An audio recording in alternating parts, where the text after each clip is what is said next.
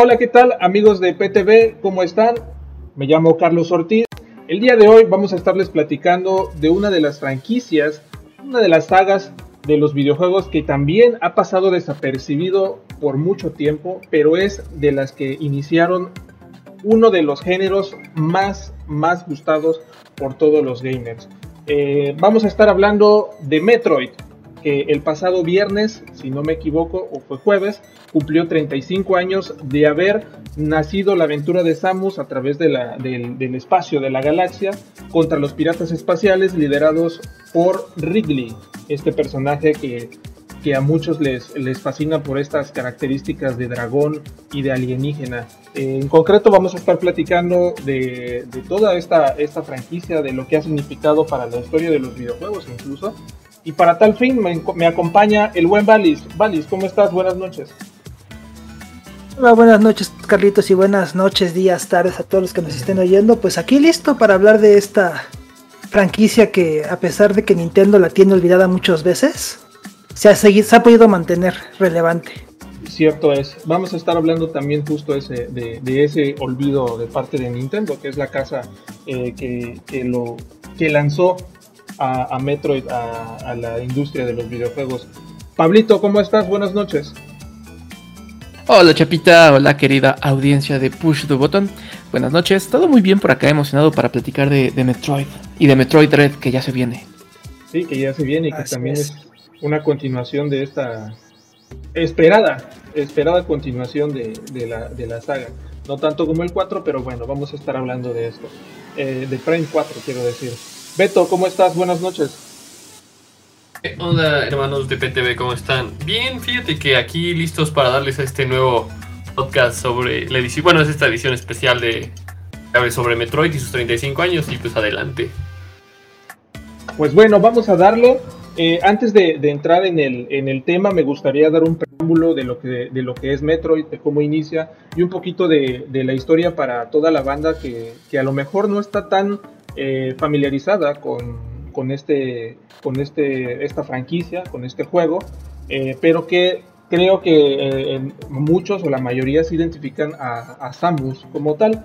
Y seguramente eh, también muchos saben o piensan que, Samus es un robot o es un androide, pero no. En realidad, Samus se llama Samus Aran y es la mujer que, que está bajo el traje, el Power Suite de, creado por una raza alienígena llamada Chozo.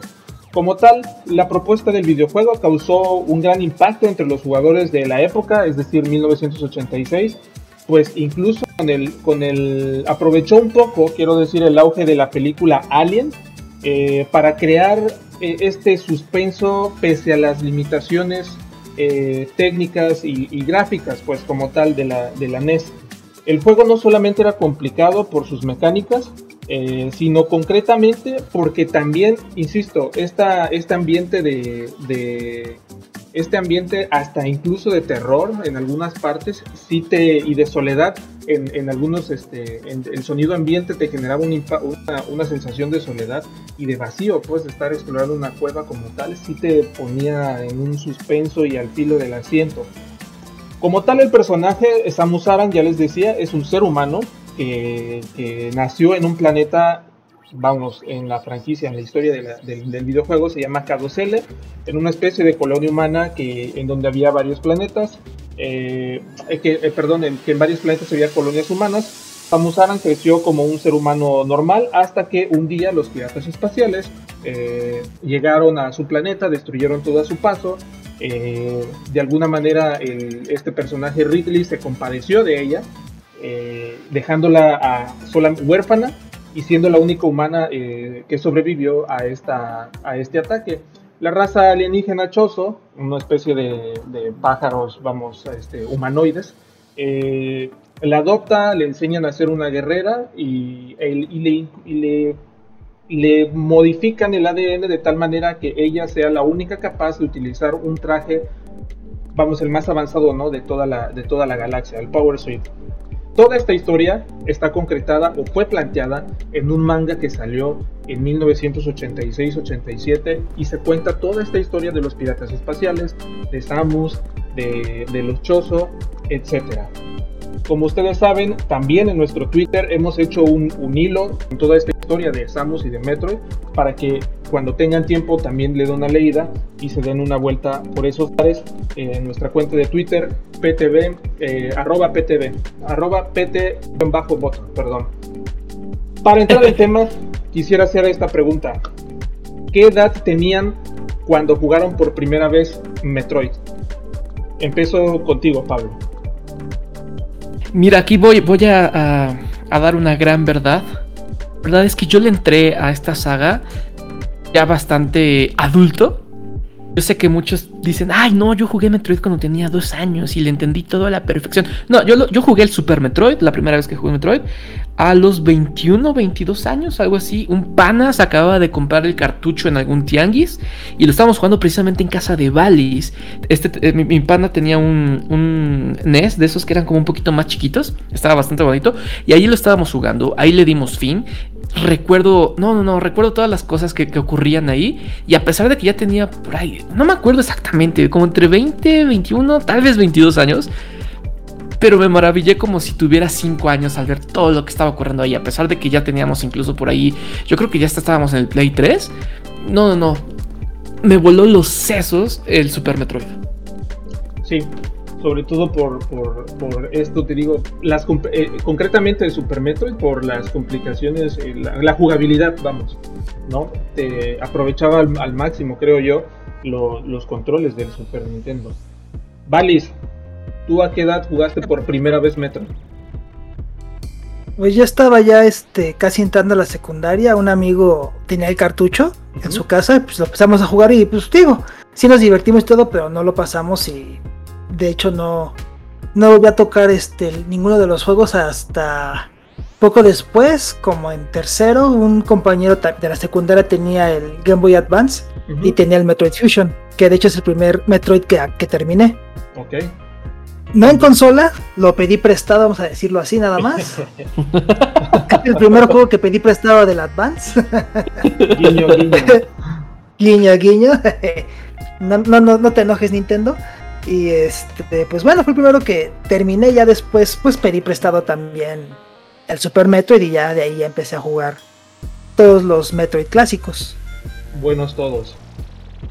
Beto. Todos, todos menos los Prime. Beto.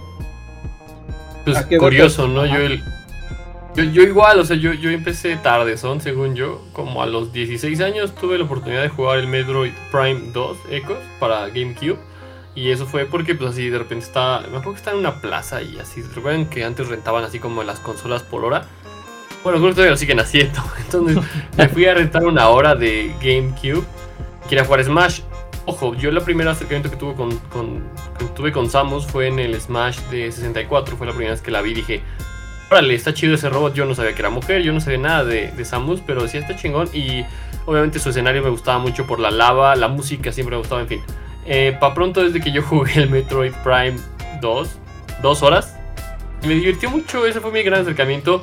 Posterior a eso, pues ya, ya supe quién era Samus, ya sabía más de contexto de la historia del, del Prime. Y pues posterior a eso me di cuenta que tenían un montón de títulos y otro tipo de historias. Y pues eso es todo. Aquí va la siguiente, la, pregunta, eh, no capciosa, la pregunta que, me gustaría que sí enfatizaran. Volvieron a jugar Metroid, es decir, después de este primer acercamiento, lo jugaron de nuevo y su perspectiva cambió. ¿Valis? Pues como te digo, yo después jugué el Metroid Fusion. Me acuerdo, digo, que estaba en la casa de un amigo, pues no le puse mucha atención, pero sí, este... Esto está bien curioso. Me acuerdo que antes, no se acuerdan que Muchos de nosotros jugamos juegos de la PC como Doom y esos, no teniendo el juego, sino como en discos demo, que venían varios juegos de PC. sí. En donde yo jugué Doom por primera vez, también venía un juego que era un rip-off de Metroid, completamente. que es lo que me acuerdo que ese fue el que lo jugué más. Y después, bueno, ya jugué el Metroid Fusion y sí, pues ya. De ahí, pues ya hasta, pues como les digo, me eché todos los juegos, ¿no? Desde el original de Nintendo hasta el remake Zero Missions. Igual también jugué, bueno, Super Metroid y el Another M, pero bueno, eso mejor no lo quiero ni mencionar. Bueno, no, el juego está bueno, solamente es la historia la que sí. Fue- ay, primera vez que le dan historia a esto, bueno, después de los Prime se les ocurre hacer semejante tontería, pero bueno. Pero sí, esa la, pues sí me gustó mucho la franquicia, ¿no? Sobre todo porque también yo me hice fan. pff, Me molesta decir eso de es que el género, ¿cuál género? Ni que nada, Metroid era Metroid y punto, no hay género. Dejen de estar, ya saben. Symphony of the Night, que es el primer Metroidvania, ya para llamarla de alguna manera, ¿no? Entonces, obviamente hizo que pues ya tanto el Metroid Fusion como todos me gustaran, porque pues, ah, mira, de aquí viene esto. Pero no, Metroid no viene del género, señores. Metroid es Metroid, mucho antes de todo eso. En fin, Ciertamente. continuemos, Contexto, por favor. contexto, banda. Hay mucha gente en Facebook, sobre todo en Klenkes, eh, diciendo eh, que Metroid, sobre todo cuando después de que anunciaron el, el- el juego Metroid Dread para la Switch, estuvieron diciendo que era un, eh, burlándose, vamos a decirlo así, según ellos, de, de que Metroid era un plagio porque estaba adoptando el nombre de los Metroidvania y etcétera, y, y ahí con ese creo que el chiste se cuenta solo, ¿no? Pablo, la otra vez estábamos platicando y, y- y creo que coincidimos. A mí personalmente te digo, yo jugué, le- les confieso, yo lo jugué, tenía, como bien mencionaste, seis años y la neta ni le entendí nada, nada, nada. Y que además se me hacía muy difícil.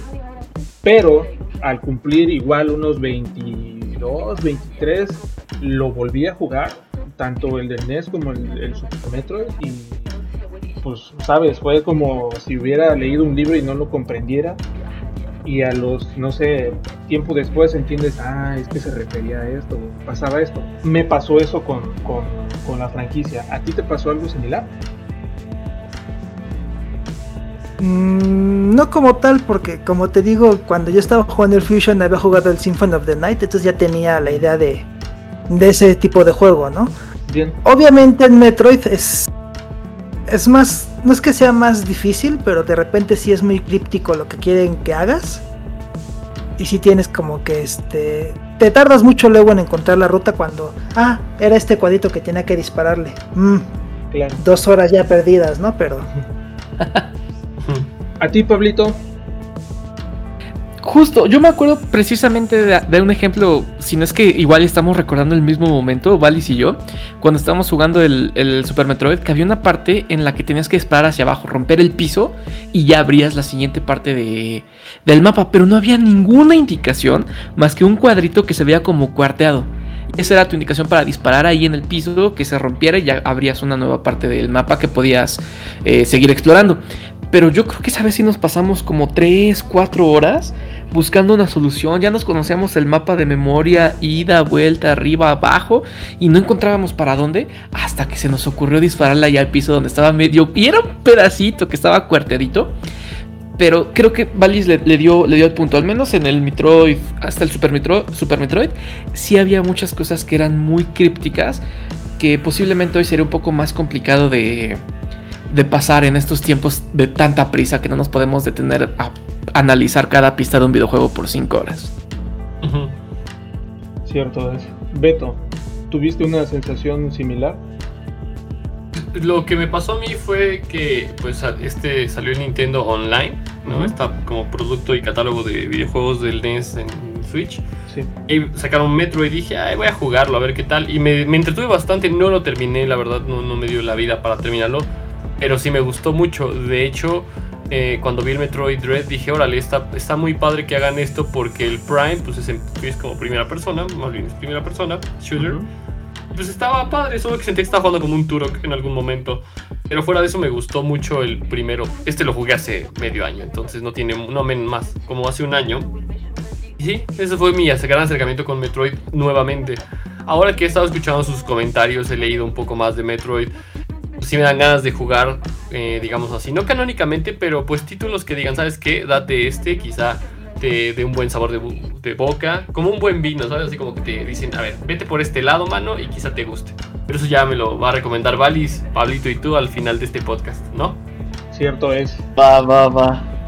Y, y concretamente eh, pasamos a, a la siguiente cuestión, que sería el aporte de Metroid a la industria de los videojuegos. Si es que, podemos encontrar algún aporte, ¿cuál crees tú, Valis, que sería de la franquicia Metroid hacia la industria de los videojuegos? Pues como ya lo dije hace rato y como me molesta decirlo, pero pues en sí el... Este género de la... ¿Cómo le podemos llamar? De descubrir nuevas cosas a partir de desbloqueando mejoras y todo. Que bueno, eso ya existe desde muchos RPGs de computadora, pero llevarlo de esta manera, digamos, en la cual no es de que pícale aquí para que te den la llave tal, para que luego lo uses en tal, no, este, encuentras el, su el supermisil, ah, pues ya puedo abrir esta puerta, ¿no? Ya puedo llegar más lejos. Ah, pero ¿qué crees? Este, encuentras esta otra cosa y puedes volver a llegar a más cosas, o incluso algo que hicieron muy bien, sobre, ya que han hecho ahora sí que con todos, es que prácticamente puedes llegar, bueno, no con todos, pero que puedes llegar casi a cualquier lado del mapa y nunca te vas a atorar porque te falta algo. Siempre hay una forma de salirte o de llegar a cualquier lado. Uh -huh. No, no es como que, ah, no, no agarraste esto, pues ¿qué crees? Ya. Ya fumaste pifas, no te claro. puedes salir de aquí y tal, ¿no? Que es algo que muchos juegos no. Tal cual es hasta incluso como las primeras instancias del dichoso mundo abierto, con lo que uh -huh. hicieron con Metro. Dar esa idea de que el mundo puedes, el, no solamente, no tiene que ser todo lineal. Claro puedes moverte por varias partes, ¿no? Si sabes cómo llegar. Que también yo creo que inspiró mucho a los speedrunners, a los speedrunners, pues ese juego. Y, es como el juego para el juego por excelencia de los speedrunners. Incluso diste en un clavo porque en, eh, concretamente, creo que en primero también, pero eh, enfáticamente en el Super Metroid, entre más rápido lo acabes, tienes diferentes uh -huh. este, finales. Sí, te dan diferentes. Esa es tu recompensa por acabarlo rápido. O sea, lo importante no es sacar todo, sino que tan rápido lo termines. Exacto. Y te dan recompensas. ¿Qué recompensas? Pues bueno, imágenes, que era lo que te podían dar. Lo único que te podían ¿no? dar, sí. No, no, desde, no, desde el original. Acuérdate que en el original ¿Sí? también te daban. Podías usar a Samus sin el, sin, sin su traje. traje. Uh -huh. Y, y también la revelación de que es mujer. Exacto. Ajá. Sí, salía con un traje, no era ni siquiera rubia, era pelirroja, creo, ¿no? Tenía el pelo verde, creo, no ah, era como cafecito. Sí. Y cuando obtenías el Varia Suit, uh -huh. se le hacía verde. Exacto. Sí, sí, sí. sí. sí. Cierto. Pablo, en este sentido yo te quisiera preguntar, este, al, principio yo hacía la, la referencia eh, que Metroid como tal aprovechó el auge de, de, alguna manera, aunque en diversas entrevistas los productores y directores hayan dicho que no, no, no vieron ni sabían de, de, de Alien. Pero ciertamente la, este, la trama pues del juego sí era muy este como ese estilo. No voy a decir que era similar o, o, que era esa pues el reflejo, pero sí era ese estilo. ¿Tú crees que Metroid haya iniciado o dado un paso adelante al decir los videojuegos pueden provocarte esto, esto y esto? ¿Qué te refieres con esto, esto y esto? ¿Como eh, emociones? Emociones, eh, que con emociones me refiero a, a, estrés incluso, a nervios, a okay. miedo. Que no fueran necesariamente emociones positivas. Exacto. Eh, no, no lo sé, porque ya desde el Atari se venían manejando juegos de como de terror que tenían esta esta misión, cuando menos que lo hayan logrado o no, pues quién sabe, posiblemente, como dicen en Los Simpson, la gente se asustaba más fácil en esos entonces. Entonces, muy posiblemente, eh, estos juegos como los de Viernes 13 y demás, sí asustaban a la banda que andaba jugando ahí su Atari 2600 y ya estaban un poco más entrenados para, para el, el Metroid o el Super Metroid. Pero creo que no podemos dejar de, de, de lado el hecho de que la ambientación que logra híjole, yo creo que todos los Metroid que yo he jugado, incluso el Oderem, sí, sí crea esta atmósfera como de tensión, de incluso de soledad. A mí, yo me acuerdo que jugando el Super Metroid me llegaba a sentir como muy solo, al menos en la primera mitad del juego, para no arruinarle a alguien, que, por ejemplo a Jack, que todavía no lo ha jugado. Pero la primera mitad del juego sí me hace sentir como extremadamente eh, solo, sí transmite muy bien esa soledad, que creo que hasta ese momento, al menos yo en mi experiencia de, de videojugador, considerando que lo jugué ya generaciones después, yo no recuerdo un juego que haya logrado transmitir todas estas emociones negativas eh, de una manera tan certera. ¿Lo han intentado antes? Claro, mil veces. Pero que lo hayan conseguido tanto, en mí, no. Uh -huh. Sí fue, sí fue de los primeros que sí, oh, sí me daba como entretención incluso un poco de estrés, Pero donde, donde le dieron así home run para mí fue la sensación de soledad. Cierto. Sí, a mí también eh, en muchos momentos creo yo que, justo esta emoción fue la que quisieron eh, explotar de más en los, en los Prime, en toda la trilogía del, Prime. Pero algo falló ahí. Pero sí, yo, yo, yo coincido contigo en que justamente la, la, la soledad es uno de los, no solamente por, por no, no por ser alegre, es decir, la idea en particular de, los videojuegos en ese momento quizás era que deberían de ser divertidos y entretenidos, pero concretamente el Super Metroid sí te da un ambiente de soledad y esta soledad también te podría provocar estrés, te podría provocar miedo e incluso una cierta incomodidad pues al, estar, al estarlo jugando. No sé si recuerdan también incluso esta este monstrillo que, este, este monstruo ajá que, que compartí en, mi cuenta de Twitter y que también está ahí en, la cuenta de PTV, el grito y el cómo termina muriendo, ¿no? En, la lava también era algo así de, ay, chale. Ay, sí es cierto, sí. Está muy, muy creepy esto. Beto, para ti, ¿cuál crees? ¿Tú cuál crees que sea eh, el aporte de Metroid? Es decir, en su momento la crítica eh, dentro de las muchas cosas que, le atribuían a, Metroid fue el gran acierto de juntar la este el scroll el, avanzar de, pantalla al estilo Super Mario pero también como nos comentaba Valis esta esta como de upgrades dentro del juego para seguir este no, no sé si haciéndolo más fácil pero pues vamos como darte una satisfacción de recompensa no insisto era juntaron, combinaron a Mario y a Zelda y, salió Metroid. Pero incluso también Valis hizo referencia a, un género que se conoce como Metroidvania. ¿Tú cuál crees concretamente pues que es el, aporte de esta franquicia a la industria de los videojuegos?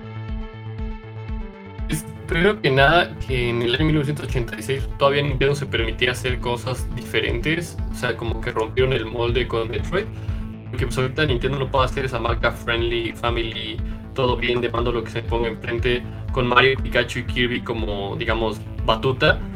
Si bien Metroid siempre ha sido como una saga de culto para algunos, no es la más popular, y se ve de hecho con los enclencles que mencionabas, eh, para muchos es como de lo mejor que hizo Nintendo, y pues es un mérito muy grande que en, ese, en esa época, pues teniendo en cuenta pues las, así como que el medio tan limitado que era la consola de 8 bits, se echaron un, pues sí, se echaron un videojuego revolucionario para ese entonces, que ahí hicieron pues un trabajo pues bastante, bastante bueno eh, para la NES y como franquicia de Nintendo pues se atrevieron a hacer como más, digamos, más transgenerosos, experiencias más diferentes. Digo, todavía no existía Star Fox, entonces podría decirse que fue como el antagonista de Mario, un antagonista de Zelda, como en la, en, digamos, en la triada de videojuegos que existía en el NES. Samus salió a, a relucir por eso. Creo que eso yo creo que es un legado que se puede decir que Nintendo no le ha dado el valor como uno quisiera, lo cual está bien para muchos fanáticos de culto, ¿no? Pero creo que explotó, creo por lo que he leído y lo que sea, explotó muchísimo esta forma de jugar en los Game Boys. Entonces, como que fue pieza maestra en los Game Boy Advance con este que mencionan. Y pues ahorita con lo que acaban de decir, si me ganas de jugarlo, eso de que se mueven la lava, es como, ¿what? ¿Nintendo hace eso? sí, ¿Nintendo puede ser trágico? Mencionaste algo que, que, eh, que quisiera sacar ahorita a, colación. No estoy seguro, pero me parece que Samus es la segunda eh, o, es el segundo personaje femenino que protagoniza este, un videojuego, es decir, en toda la historia de los videojuegos. Samus Aran fue la segunda en aparecer. No recuerdo cuál fue el primero. Eh, una karateca. No, exacto, fue una karateca. no, no lo recuerdo. Puede ser. No, sí, sí es una karateca. Que de hecho también es la primer personaje femenino, también en un juego de, de peleas también. Ah, no fue Chun-Li, fue ella de hecho.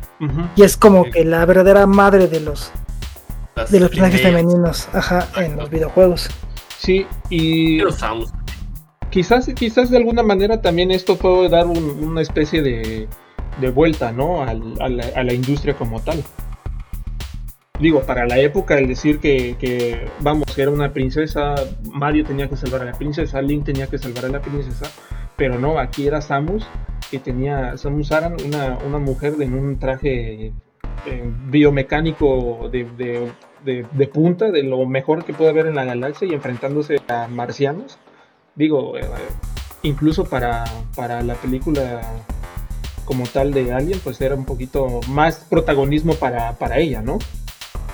Así es. Nada más para que no nos quedemos así con el tema al aire. Se llama.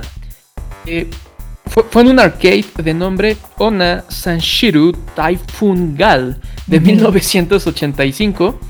Y ella, va- ella eh, o sea, el personaje tiene el mismo nombre que el juego, Ona Sanshiro. Y la historia era que ella defendía el dojo donde estaban intentando llegar malhechores. Y obviamente lo defendía a caratazos. Como, Como todo bueno en la vida, güey. Como debe ser. Todo bueno a caratazos. Valis, eh, ¿cuál, ¿cuál crees tú que sea el mejor juego de Metroid? Mm, O vamos a hacerlo más, más eh, no tan difícil, es decir, para que la banda también conozca y, y- y sepa, eh, sepa que no nada más es, es, vamos, no vamos a dar uno. ¿Cuál sería tu top 3 de, de Metroid? De toda la Ah. franquicia. Pues ahora sí que aquí me voy a ver muy este muy cerrado porque como no jugué los Prime, pues no los puedo poner. Bien, Pero sería bueno en primer lugar Super Metroid, obviamente, sí. ya que pues es el mejor de todos los 2D. To- Ahora sí que todos los juegos 2D, inclusive los dichosos Metroidvania, se basan en ese juego. Eh, y pues es un juego que aparte te permitió, te permitía llegar a cualquier lado, ¿no? O sea, no, no estabas cerrado tú a que, ah, no, tienes que seguir esta línea para llegar a donde yo te digo, no, no, no. Aquí si sabías utilizar el wall jumping, podías llegar a zonas que supuestamente eran inaccesibles, pero estaba diseñado para que, ¿no? Nada es inaccesible, solamente tienes que ser más creativo para llegar a ciertos lados, ¿no? Sí, así es. Además de varias habilidades escondidas que tiene Samus, como poder recuperar vida usando la super bomba y depende del del láser que tengas, puedes este, hacer un tiro diferente y así, y, así, y, ah, ah, varias opciones, ¿no? Luego vendría el Metroid Fusion, que fue el primer Metroid que yo acabé. Y por lo mismo pues le tengo mucho, mucho cariño. Para ti, Pablo, ¿cuál sería el top 3 de Metroid? Mira, creo que indiscutiblemente el primer lugar tiene que ser Super Metroid. Yo sé que, que tal vez para eh, los estándares de hoy, sobre todo si no tuviste como este acercamiento en otro momento, tal vez no llega a llenar todo tu, tu vacío, sobre todo considerando que han salido muchísimos juegos, m- me niego a decir esa palabra, muchísimos juegos que intentan emular todas estas cuestiones que implementó Super Metroid y muchos otros juegos. Como por ejemplo el, el... Ay, ¿cómo se llama este juego? El del escarabajo, se me acaba de ir. Ay, Ay, este... ay, ay. hombre, se me acaba también a mí, sí, claro. Ah, ¿Cómo se llama, Valis Este, Jack? Hollow Knight. Hollow Knight, Hollow Ah, Knight. Hollow. Ajá. Que, que es en muchos sentidos la- eh, lo mismo. Pero Super Metroid lo llevó a un nivel impresionante para mí. Insisto, yo lo jugué ya bien entrada la generación o generaciones mucho más recientes y me voló lo- lo- los sesos. Brutal. La ambientación, la música, los poderes, los enemigos, el planeta. No, no, no. No, no, no. Qué joya, qué joya. Ese es mi número uno. Mi número dos sería el, el primer este, Prime. Nada más por el simple hecho de que, de que empezó esta, esta tendencia de 3D. Yo lo jugué en su versión de Wii. Ven que sacaron una trilogía para Sí. Wii. Esa trilogía ya como que tenía adaptados los controles de mueves el controlito para apuntar y disparar y todo eso. Y lo disfruté mucho, me pareció muy, muy, muy bueno. Recuerdo que había jugado la versión de, de Cubo en casa de unos panitas y me llamó mucho la atención. Pero no lo volví a jugar hasta que salió en, en Wii. Y no, no, fue una locura. Creo que sí fue mi favorito porque fue el primero que vi en, en, en 3D. Y mi número 3 va a ser sumamente controvertido, pero, pero tengo, tengo motivos para decirlo. Mi número 3 es el Other M. Yo sé que ya, ya, ya escuché hasta acá Vali saliendo corriendo a darme un zape, pero, pero voy a defenderlo en este momento. Estaba muy divertido y muy innovador la forma en cómo utilizaban el Wiimote. La historia está, está hecha con las patas, decirlo de una manera amable. Hay demasiadas inconsistencias entre, entre eso y todo lo que vimos anteriormente, incluyendo la parte de, del, Ridley.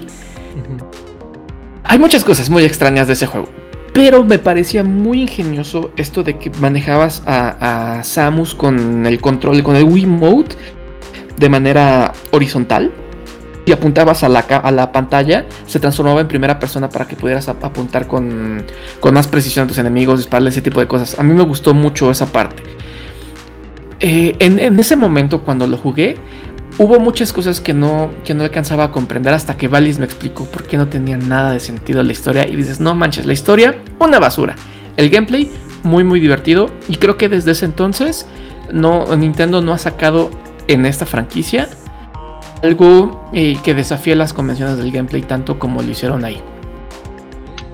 Hit or miss, ahí cada quien lo puede ver, pero aplaudo mucho que se hayan atrevido, aunque la hayan cagado horrible en la historia. Y que incluye, eh, me parece que, no sé si fue el primer, eh, vamos, el primer este juego como una joya de la corona de Nintendo que le daban a una a un estudio fue Team Ninja, si no me equivoco, ¿vale? ¿O quién fue? Team Ninja, exactamente. Que ellos venían trabajando con Microsoft, eh, concretamente en este en Ninja Gaiden. Seguramente por ello, las este, si, si alguien lo, lo, llegó a jugar, van a encontrar muchas similitudes gráficas por, por lo mismo. Beto, después de todo lo que acabas de escuchar, cuéntanos, ¿cuál va a ser el juego que vas a que, te dan ganas ahorita de iniciar? De Metro. Pues le voy a dar el, voto de confianza a, a Valis y a Pablo. Voy a jugar, primero voy a jugar el que está en el Switch, digo, para darme las tres, ¿no? Posterior, cuando salga el Dread, lo voy a comprar. Más para ver si me gusta. Ya compartiremos ahí qué tal, qué, qué opiniones tienen ustedes. Y pues yo creo que con esos dos primero, porque si la vida me da tiempo jugaré otro, pero con esos dos me voy a dar. Y jugaré con Samus en el Smash. Nada más, para joder. Justamente eh, yo, yo coincido eh, también a mí es uno de, mis, de los títulos que más me, me gustan, el Other Run e incluso una de las este, de las cosas que más se le digamos se le, se le critican al juego como tal eh, son las actuaciones de voz que sí en algún momento son como what ¿por qué están o sea no, no coincide no sé no, no, no transmite o es algo bueno dices no esto no pues concretamente eh, en diversas entrevistas eh, no no en diversas perdón en la entrevista que hicieron para, para conmemorar el lanzamiento de la, de la Super NES Mini, entrevistaron a Yoshio Sakamoto, uno de los directores este, de, Metroid, si no es que de los, de los creadores eh, de, la franquicia. Y no es que él se atribuya este, no solamente me refiero a lo de las voces, pero él dijo que si algo puede eh, inconformarle es que él sin saber inglés dijo yo voy a voy, voy a dirigir este y dar el visto bueno a los actores de las voces y cuando alguien diga algo yo voy a decir si está bien o no está o, está mal y que lo vuelva a decir. Entonces quizás también eh, ahí eh, por eso por eso es que el juego, eh, eh, concretamente en el, tema de las actuaciones de voces, no, no tuvo mucho, este, mucha... no lució por ello. Otra de las curiosidades que me gustaría eh, comentarles a toda la raza que nos está escuchando, a toda la banda PTV que nos escucha, es que el diseñador Hiroji Kiyotake, el, diseñador de todos los este, de todos los personajes que aparecen en Metroid, incluyendo a, Samus, Concretamente, eligió el nombre de Samus Aran porque él, siendo fanático de fútbol, conoció a Pelé. Y como todos sabemos, el nombre real de Pelé, el, rey del fútbol brasileño, eh, se llama Edson Arantes do Nascimento. Pero este señor, eh, Hiroji Kiyotake, pensaba que se llamaba Samus Arantes do Nascimento. Entonces. Entonces, la risa de Entonces, Metroid, eh, Samus, el nombre de Samus es en, honor, por lo menos en la mente de este señor, el diseñador Hiroji Kiyotake, un homenaje para el rey Pelé. Eh, Acabas de sacarte un datísimo así brutal de esos que cambian la vida, güey. Yo sé que en Brasil, paréntesis rápido, hay mucha comunidad japonesa. De hecho, hay muchísimos japoneses en Brasil. Pero, güey, llegar a este punto en el que este personaje se, relaciona con un futbolista es increíble. Así, te acabas de sacar el dato del año para mi gusto. Gracias, chava, por ese dato. Quisiera aquí hablar, eh, es algo que, que me gustaría eh, plantear. Si bien en su momento se, la pregunta clásica de qué fue primero el huevo o la gallina, yo les preguntaría a ustedes, ¿qué fue primero? Eh, ¿Quién dio inicio al género, al Metroidvania? ¿Metroid o Castlevania? Y si los dos fueron, ¿cuál es el aporte a este género? O concretamente, ¿es un género el Metroidvania? ¿Valis?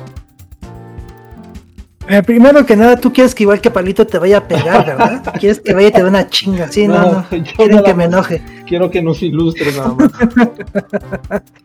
no, pues mira, lo que pasa es que, como tal, pues sí.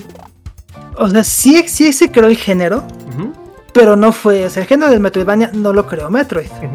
Ya que la razón por la cual se llama Metroidvania es porque hicieron un Castlevania que tenía elementos de juego de exploración de Metroid. Symphony of the Night pues, es el verdadero creador de este género. Metroid no. Metroid es Metroid y punto. Y los que digan, es que si es Metroidvania. No puedo responderles como quisiera ahorita, pero no, no, no, no, en serio no. Yo sé que tal vez este, alguien tenía que meterles la golpiza que sus padres nunca les dieron, pero no. No. No es parte del género, no es nada de eso, es Metroid y punto. Correcto. Aclarado, aclarado este punto. Beto, necesitamos más de Metroid. Y si necesitamos más de Metroid, ¿por dónde puede venir la, onda? Es decir, una serie, una película, más videojuegos. Exactamente. Tú dinos. Un dude se, rifó aquella. Yo lo vi en internet. Eh, me parece que fue un francés, no tengo bien el nombre. Pero se rifó un, corto de, Metroid. Por allá en 2015, 2016. Sí, sí, sí. Y fue una maravilla. O sea, fueron los mejores 30 segundos que podríamos esperar que Nintendo le diga, vas, date, te doy licencia. Creo que una serie también en Netflix estaba planteada antes del Castlevania o, Castlevania. Y aún así, pues optaron por la serie de Castlevania, que ni es, para mí ni es ni buena ni mala, pero después hablaremos de eso. Eh, pues sí, creo que una serie.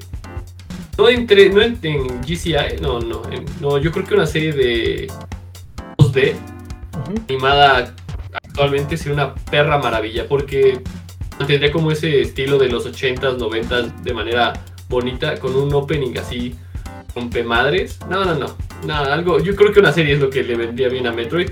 Y aunque sea otro juego, bueno, ya viene otro juego, pero que Nintendo lo quiera más, ¿no? Que apache más esa saga, que creo que a muchos fans le da el goce de ser videojugador, ¿no?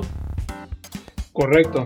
Me gustaría hacer un, paréntesis eh, para poner también en contexto sobre por qué no se ha hecho una película de Metroid. Porque en realidad sí Nintendo eh, planteó en el 2004 lanzar una adaptación de la de, la saga, de la franquicia, este, al, cine. Pero eh, concretamente cuando, ay, no recuerdo, era un, señor de apellido eh, John, John Wu, algo por el estilo, eh, él había planteado, él, él había preguntado, es decir, ya le dieron el visto bueno, luz verde, vamos. Pero la historia, él decía, ¿y Samus cuál es la profundidad eh, de dónde viene? Eh, podemos explorar más sobre los Chozo, por ejemplo, que siempre se, en el manga, este manga que Nintendo se encargó, paréntesis paréntesis, Nintendo se encargó en 1986 para crear más este digamos, no perder tanto tiempo en, la explicación dentro del juego de quién era Samus y de su origen, lanzó una serie de mangas eh, a mediados de los 80, en donde contaban la historia de Samus Aran eh, desde su infancia hasta que se convirtió en la casa recompensas de la contratada por la Federación este, Galáctica. Eh, pero como muchas historias, y me pongo por ejemplo Star Wars, El Señor de los Anillos, que obviamente son, son franquicias más, más, más, más, más este, grandes que Metroid, desde mi perspectiva, pero había muchos huecos y como una película, según este señor había contado, eh, necesita estos, estas, estos detalles para que la película pues enganche. Pues Nintendo dijo, ay, es cierto, no los hemos pensado, no, pues cancélamela. y ya nosotros te decimos cuándo. Y desde entonces, ni videojuegos, ni película, ni nada. Por ello es que, vamos, no, no, no ha, Nintendo no ha enfatizado en esto. Pero con este margen, Pablito, para ti, ¿cuál es lo que cuál es el siguiente paso de Metroid? ¿Qué crees que necesitaría Metroid para llegar y decir, hey, aquí estoy, campeones, vengan a por mí? Mira, voy a citar a nuestro querido amigo y colaborador Pablo Stark. No soy yo, es otro. Le dice que, que, Nintendo es algo parecido a Dios en el sentido de que no le importa y no escucha lo que sus seguidores quieren. Tiene mucha razón en ese sentido podría yo decirte, creo que necesitan esto y lo otro y aquí hacer un gran plan de marketing para que Samus sea la nueva Mario Bros o lo que quiera.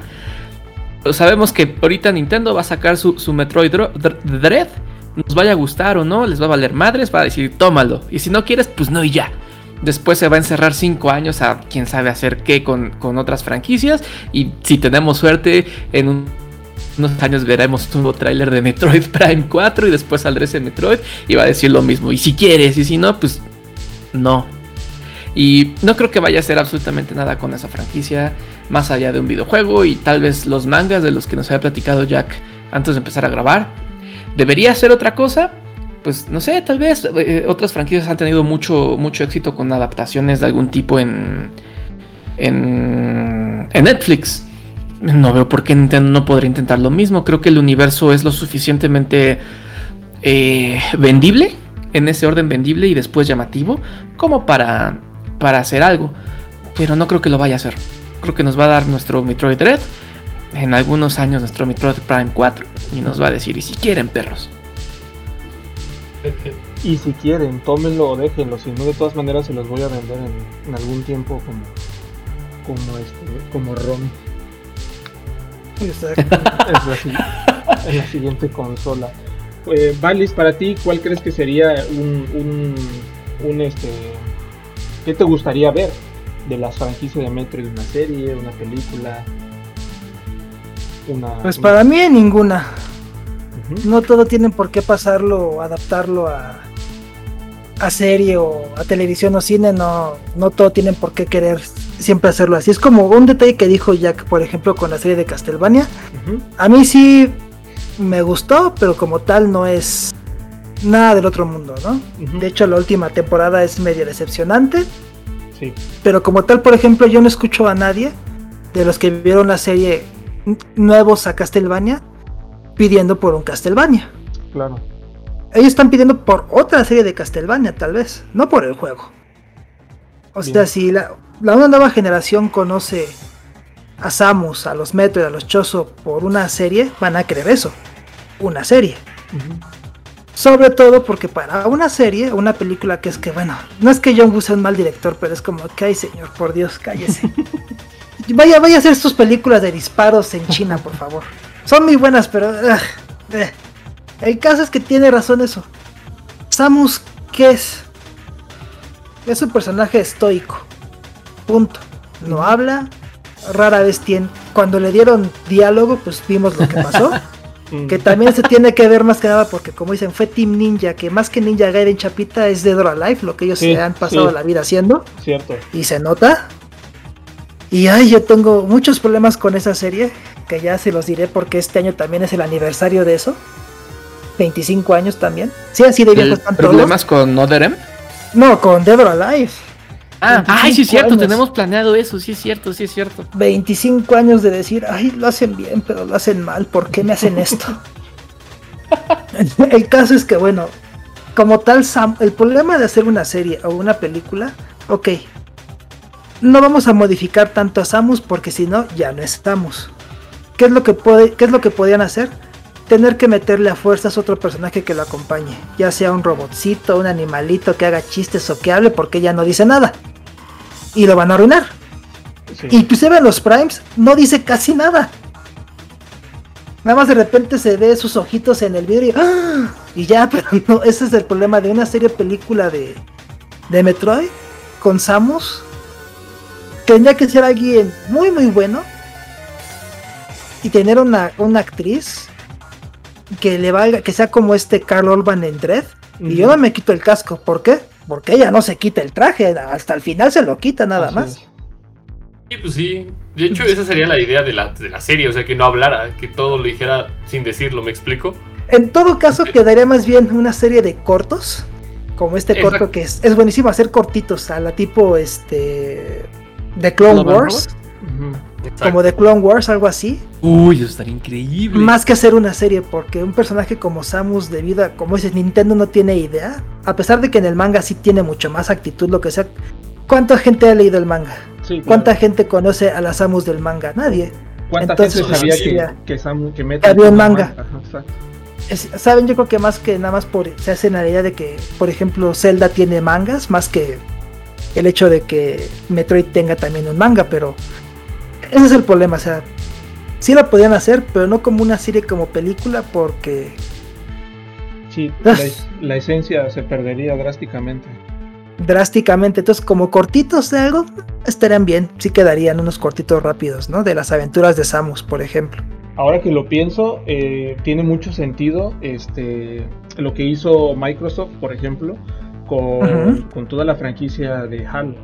Es decir, a la par que estuvieron desarrollando este, los videojuegos, las entregas del, del- del combate evolucionado, el 2 y el 3, el ODST y el Reach, eh, ellos también hicieron una serie de libros donde justamente todos los vacíos argumentales que los videojuegos a lo mejor no, no, no, no, no llenaban o quedaban, vamos, este, a la libre interpretación en los libros era lo que tenía que ser y, y, vamos, se hicieron hasta, no, no sé, pero en la cuenta en la que me quedé eran 16 libros sobre Halo.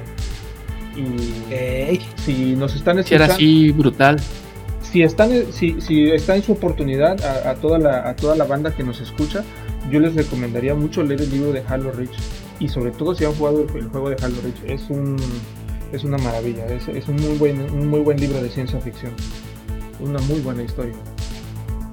Pues bueno, de algo más que quieran este, agregar amigos sobre esta franquicia de Metroid a sus 35 años. Pues ¿No? que ya estamos muy viejos, ¿no? Chale. Sí, 35 años, sí. Pues eso de que, o sea, no sé cómo, cómo podría decirlo. O sea, de Metroid como tal es eso que decía al principio, es una serie que Nintendo ha dejado olvidado muchos tie- mucho tiempo, que no le toma mucha atención. De hecho, recordemos que incluso el Prime se lo dio a un estudio que no había hecho otra cosa. Sí, sí es. Bueno, lo que habían hecho era un juego de PlayStation 2 que eh, mejor ni hablar de eso. y un montón de problemas. De hecho, el que exista Metroid Prime es un milagro. Sí, Porque sí. el director es, se robó el dinero. No, no, no, la historia es. Sí. uf, Dios Sí, mío. sí, no. Ah, hay que contarla, hay que contarla en un bonito hilo. La, la vamos a contar porque sí es una historia de Jesús bendito. Y con razón Nintendo no confía en nadie. Entonces, este. Pues eso que a pesar de. Es, un, es una franquicia que se ha mantenido viva gracias al de boca en boca. De que, güey, no has jugado esto, ¿cómo no? Está bien fregón.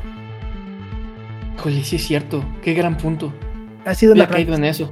Que ha sobrevivido gracias a eso de que todos dicen, no, es que tienes que jugarlo porque está ahorita como con Jack, no, es que lo tienes que jugar porque aparte de que te vamos a hacer calzón chino si no, es muy bueno.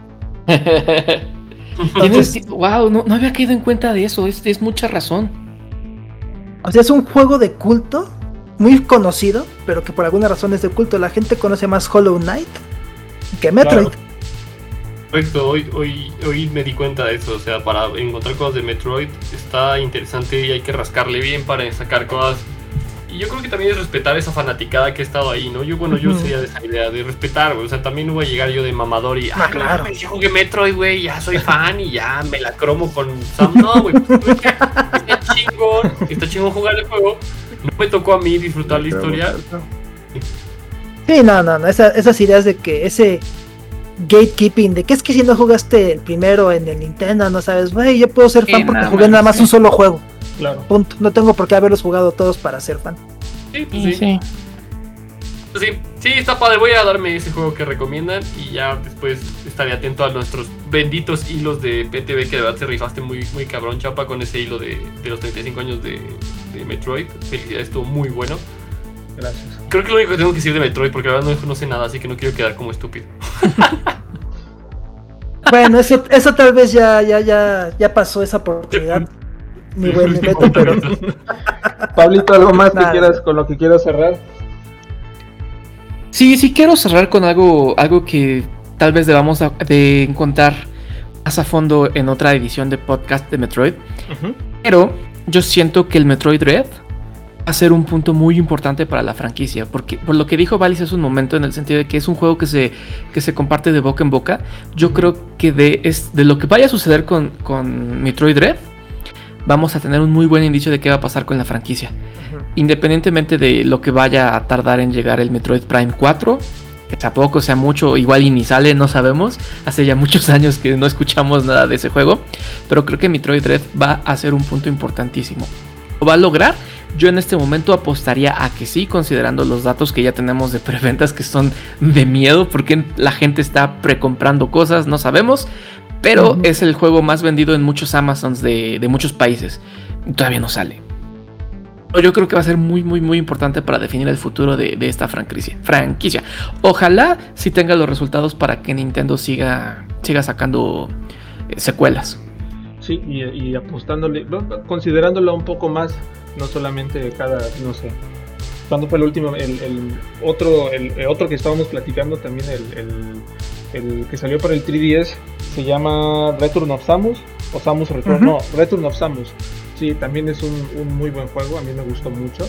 Y yo coincido con, con esto que, que comentas, Pablo, porque incluso eh, por los breves cortos que han lanzado sobre el juego, los teasers, eh, nos dejan ver que los Chozo tendrán una mm, como más, más participación, ya no solo como estos entes que le dejan a Samus este, las, las, herramientas, las armas para mejorar su traje, un traje que ellos hicieron. Me parece que eh, coincido contigo que ellos van a, a retomar y, o, despertar esta curiosidad de mucha banda, de mucha gente, sobre todo joven, por la franquicia. Yo también creo que por los puros números de ventas, también como bien mencionas, puede que sí Nintendo lo logre. Y que además sea un buen aliciente para que también, eh, o más bien es un buen aliciente que incluso ellos hayan eh, deshecho, tirado todo lo que habían avanzado de Metroid Prime 4, porque de alguna manera no les, no les convencía lo que ese, eso que iban a mostrar. No fue en el, eh, no, no sé si fue en el E3 del año pasado o de hace dos años. Donde dijeron, no, Mm, Creo que hace dos años, ajá. Ajá, que Sí. no, no vamos a mostrar nada porque no, pues no nos gustó. No nos y, gustó. exacto, y lo tuvimos que rehacer. Entonces puede ser una, una buena oportunidad y que también yo me, me- me aventuraría a decir que si a Metroid Prime 4 le va, le va chido, Bayonetta 3 también estaría ya casi confirmada. Ya estaría en un, un- un- en un margen no muy lejano, ¿sabes? Ay, Chapita, no rompas nuestros corazones con eso, ya sabes. que- Yo, yo creo, yo solamente voy a decir que si algo le hace falta a esta a- de Metroid a Nintendo es que lancen una edición de, de Switch de Metroid, así como lo hicieron con la 3DS, que es una verdadera joya. Yo quiero que la hagan con la Switch y más si es la OLED. Que tenga sus. que, que el, el, el dock sea como la como la navecita de Samus. Vas a ver Ah, eso estaría increíble. bien padre. Ese deck sí lo compraba. Ese dock este sí lo sí, compraba. y además acuérdate que este que van a vender ya los docks este separados, ¿no? Porque este el- Sí. esta versión OLED ya que trae el, el Ethernet incluido, eh, vamos si no lo necesitas o si no o si necesitas más bien el Ethernet y, como no es no todos los adaptadores USB a Ethernet son compatibles, pues bueno, yo creo que sería una buena opción ahí.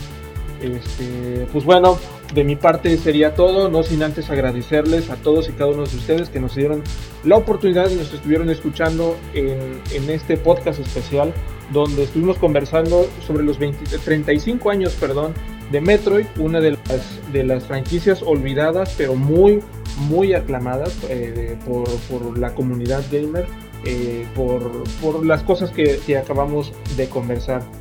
Quiero agradecerle mucho, como siempre, a Valis por haber estado platicado, platicando con nosotros. Valis, muchas gracias.